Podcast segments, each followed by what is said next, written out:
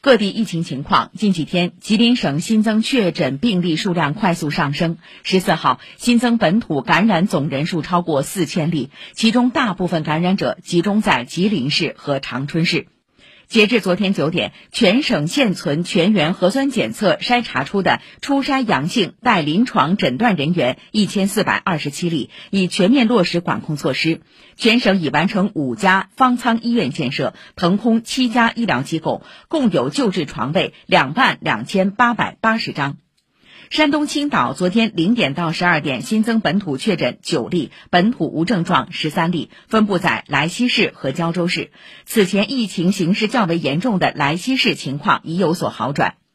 北京十四号十六点到昨天十六点新增确诊病例七例，无症状感染者一例。自三月七号以来，北京累计报告四十三例新冠肺炎病毒感染者，主要由境外输入引起，出现多条独立传播链条，已涉及北京市七个区，并出现写字楼、学校等场所及多个家庭的聚集性疫情，呈现传播快、聚集场所多样、点多面广的特点。南京市昨晚通报，昨天新增二十四例核酸检测阳性人员，截至目前，本轮疫情已发现三十二例阳性人员。经初步判定，毒株为奥密克戎变异株。